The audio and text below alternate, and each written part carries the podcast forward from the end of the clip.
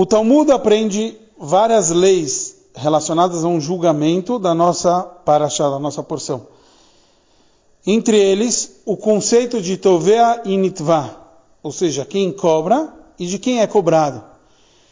E entre essas várias leis, que existe uma ordem de quem cobra e quem é cobrado, existe a lei também de modé bemiktsat atana e shavá. A pessoa que confessa que ele está devendo metade daquilo que é exigido dele, ele não só tem que pagar aquilo que ele confessou, ele também deve jurar que ele não está devendo mais do que aquilo que ele confessou.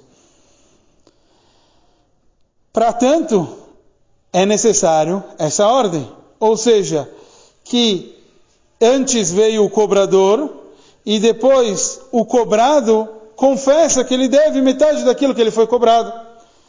Mas, se quem está sendo cobrado, ele vem e confessa, ou seja, num exemplo, ele fala, eu estou devendo 50, e só depois o, o cobrador fala, não, ele está me devendo 100.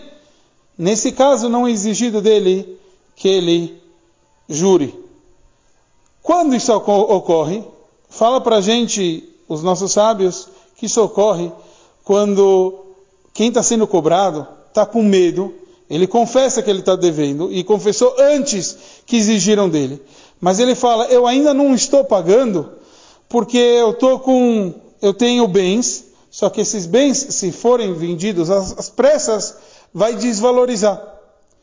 Então, esse ensinamento que os bens, se forem vendidos às pressas, pode desvalorizar, é o ensinamento que Rebbe nos traz no assunto espiritual.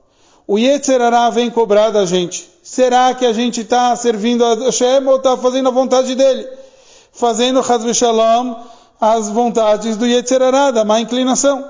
Um Yudi fala, nunca eu ouvi só o Yetzerará. Hazve Shalom, infelizmente, pode ser que parte da minha vida eu sim ouvi o Yetzerará, má inclinação.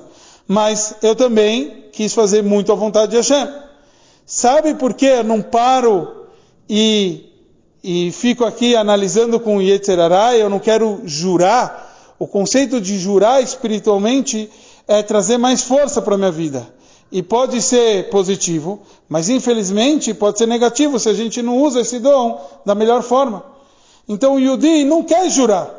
O Yudi não quer usar dessa última chance, dessa carta que ele tem na manga, do juramento, para poder vencer o Yetzirah.